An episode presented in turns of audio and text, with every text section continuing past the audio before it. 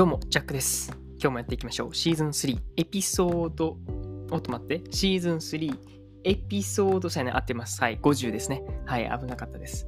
エピソードなんぼやっけっていうふうに思ったんですけども、とうとう、なんだかんだで、シーズン3もですね、エピソード50ということで、ね、100まで折り返し地点っていう感じですね。あっという間でございました。今日は読む力最新スキル大全っていうことで、こちらもですね、著者イベントのですね、内容をやっていきたいなというふうに思ってます。はい。まあ、このね、本自体は読む力っていうことで、まあ、読む力、うん、どう言ったらいいかな、この、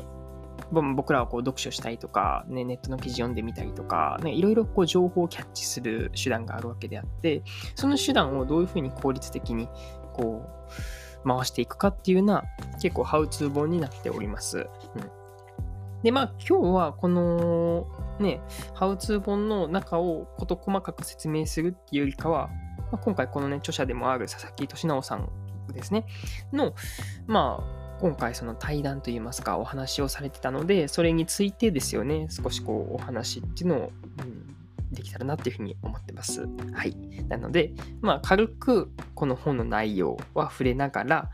この著者イベントですよね。で、どういうふうな話をされてたのかっていうところからですね、まあ僕がどう感じたかとか、どういうふうにこう発展していきたいかっていうところをね、お話ししていけたらなっていうふうに思ってます。それでは行きましょう。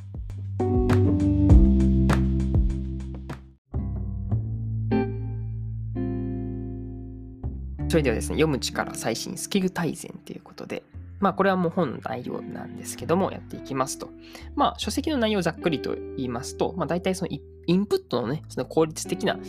まあ、方法っていうことが書かれてまして、まあ、例えばですよね、こう、名著とか何回不読なちょっとこう本を読むっていう時に、なんかどういうふうにして読んだらいいかってことですよね。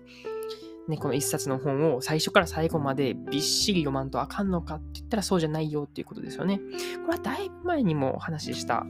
あのー、なんていう本だっけあれ。今ちょっとど忘れしましたけども。本を読む、読み方みたいなことをね、やりましたよね。なぜ今本なのか、自分の頭で考える読書っていうことで、荒木博之さんのね、これもまた前の著者イベントの話でもあったんですけども、うん。まあ、本の読み方って結構人それぞれだし、まあ人もそうやし、方法もそれぞれっていうことで、うん。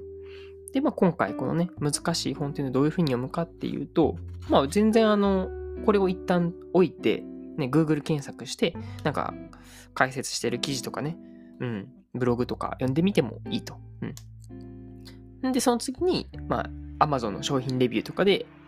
こう、まあ、評価もそうですし、そのレビューで書かれている内容とかを見てみるとか、えー、まあ、あとは、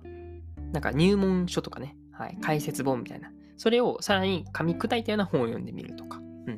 あとね、なんか、こんなんがあるんだって、NHK のなんか100分で名著っていうシリーズがあるみたいで、それがすごいわかりやすいみたいです。うん。とか、あと漫画版、映画版とかっていう風に、やっぱ噛み砕いたものっていうのを消化して、そこから順序を立てて、うん、理解して、で、この、まあ、ほんまはこう難しくて読めへんかったやつが案外こう読めるようになっていくみたいな、そんな感じなのかなっていうふうに思ってます。僕もまあ一つね、この愛するということっていうね、エイリヒ・フロムさんのなかなか哲学書を読み進めてはいるんですけども、結構難しくてですね、なんかちょっと噛み砕いたものを読んでみたりとかもしまして、そこからこう理解を深めていったりとかっていう風にできるわけですよね。うん。そんな感じでですね、まあこれは本当に一例にしか過ぎないんですけども、この書籍、まあもそうですし、うん、まあざっくり言うとインプットですよね。うん。この仕方っていうのを、まあ、ハウツーが書かれているわけでございます。うん。じゃあ、この読む力とかを、うん、もっと効率的にやろうぜっていうふうにして、なんでこう、本に落とし込んだかっていう背景はですね、このイベント内でもお話をされてました。っていうのがですね、やっぱりこの現代社会っていうのが情報社会なわけですよね。本当にありふれた、もうありすぎる情報、むしろ向こうから情報がやってくるみたいな感じですよね。うん、そんなこう波に、えーうん、乗ってるっていうかは波に飲まれてる感があるわけですよね。例えば、TikTok で提案された、はい、動画を見たりとか、ショートムービー、はい、これ、これお前好きやろ、はい、お前これも好きやろ、みたいな感じで、えー、提案されるとか。あと、Google なんかもそうですよね。なんか自分のその検索履歴みたいなのが広告に反映されたりとかっていうので、やっぱりね、その情報を自分で選んでいるつもりでも、実はその AI がね、もうお前の好きそうなこれやろっていう風にして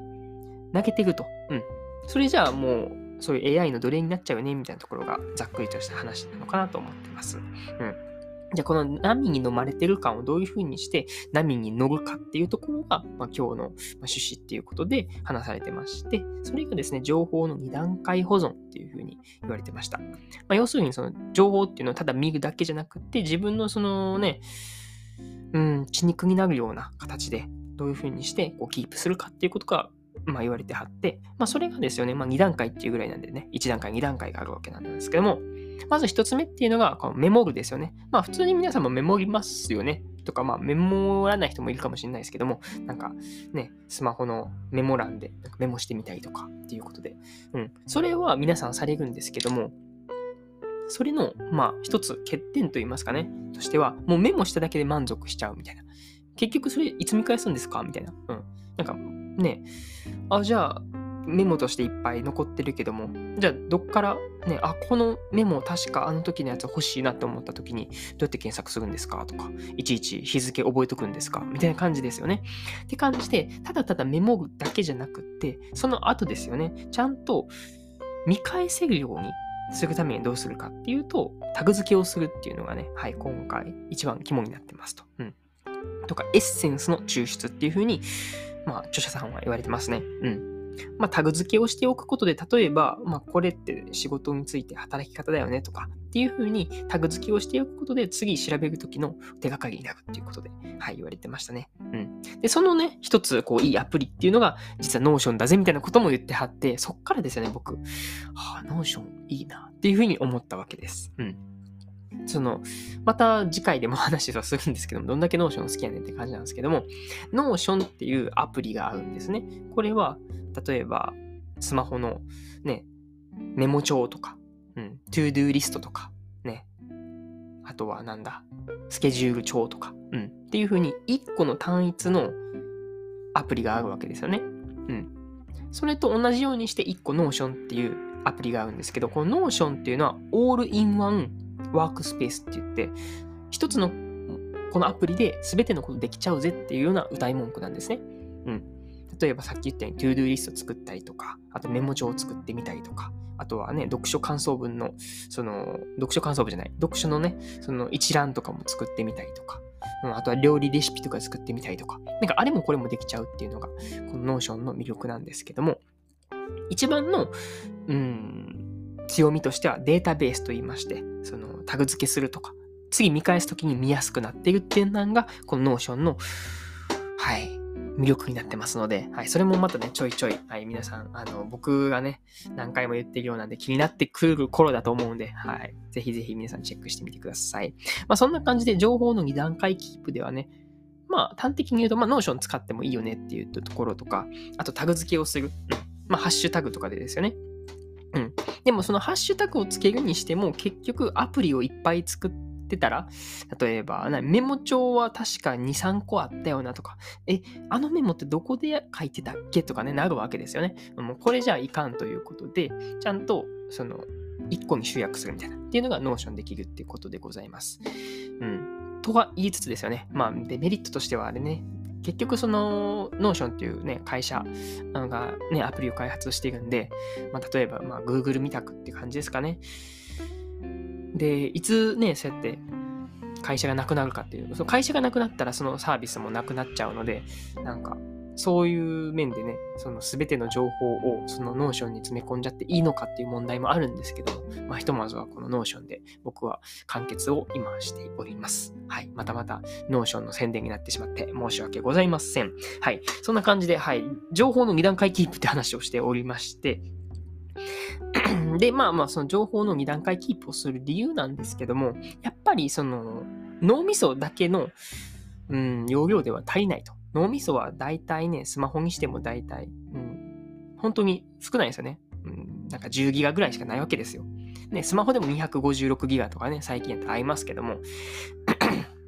頭だけでなんか考えますとか暗記しますとかっていうのはもう人並みでは結構限界が来てますと。うん。なので、その外部ストレージとしてこのスマホを使ったりとかノート使ったりとかっていうふうにするっていうのが、まあスマホの役割なのかなとか、まああとはこの2段階キープする意義なのかなっていうふうに思っております。うん。だから、この情報を暗記するとか、なんか調べたらすぐ出てくる、この情報の量ですよね。っていうのは、もうやっぱ Google 先生が一番なので、Google 先生にそれは任せちゃいましょうと。やけども、自分らのこの脳みそっていうのは何が一番長けてるかっていうと、アイデアのこのガッチャンコなんですよね。情報と情報の組み合わせとか、化学反応みたいなところとか。うん。まあ、こういう情報、あとは別の情報、これを応用して発展して、じゃあ次に生かすとか、転用してみるみたいなところがすごい脳が、うん、できるところ。まあ、一つの言葉で言うとクリエイティブっていうところですよね。うん。なんかクリエイティブな人とかいうふうに言うけども、結局それも、うん、そのセンスっていうよりかは、どんだけそのクリエイティブな、うん、このアクションを脳みそでやってきたかっていうただの爆発な部分もあるので、ね、一概にその才能があるとか、ね、あの人天才だからみたいな感じで、あの私とは関係ないみたいな形で、ね、あの、置いておく必要はないのかなとも思います。はい。そんな感じでですね、まあ、この読む力大全っていうのは、書かれた背景としてですよね。うん。この情報社会っていうのがあって、で、やっぱ2段階キープする必要がありますと。その理由としては、脳のもうストレージっていうのがね、全然ないので、まあ、外部ストレージとして、こう、スマホとか、はい、使っていくと。その時にちゃんと検索しやすいようにしようぜっていうのが、今回のね、この肝になってますと。うん。でね、最後ら辺にちょろちょろっとね、この著者さんが言ってはったんが、まあ、働き方みたいなところですよね。このまあ情報社会っていう中で、まあ現代ですよね。働き方も大きく変わってきてるよねっていうところで、一つね、面白い言葉が言ってはって、ワーク・ライフ・バランスではなくですね、ワークライフインテグレーションっていうね、またまた横文字来たって感じなんですけども、インテグレーションっていうのはこの統合っていうね、ガッチャンコするってことです。ワークとライフをガッチャンコしましょうっていうことなんですけど、だからよく聞いたことあるのは、最初に言ったワークライフバランスの方ですよね。うん。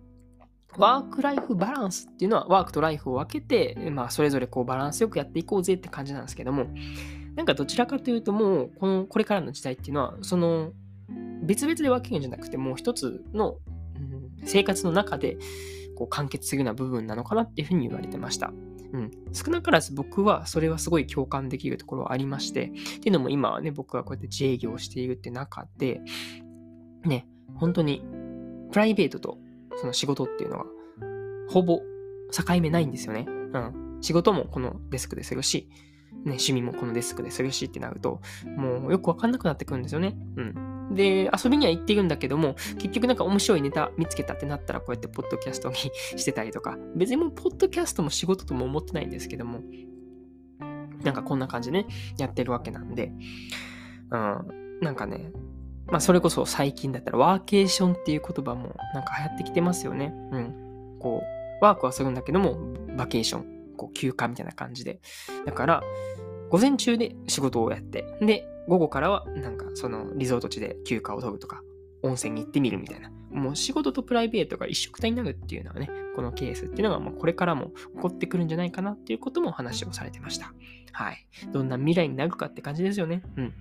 まあでも少なくともこうやってね、情報社会っていうのはすごい加速されていくと思うので、まあね、こんな感じで、まあ、今回だったら外部ストレージですよね。外にその情報っていうのを貯める。ものっていうのを置いておいて、まあ、スマホなんですけども、スマホの中でもさ、こうやってアプリがいっぱいあるわけじゃないですか。で、それやったら、え、どれのアプリで保存してたっけとかになっちゃうんで、まあ、できるだけ1個のアプリに集約するっていう意味でね、 Notion使ってもらえたらと どんだけ宣伝するねんって感じなんですけども、はい。まあ、 Notionだけじゃなくてね、何かその自分の中で決めておくっていうのが一番大事ですよね。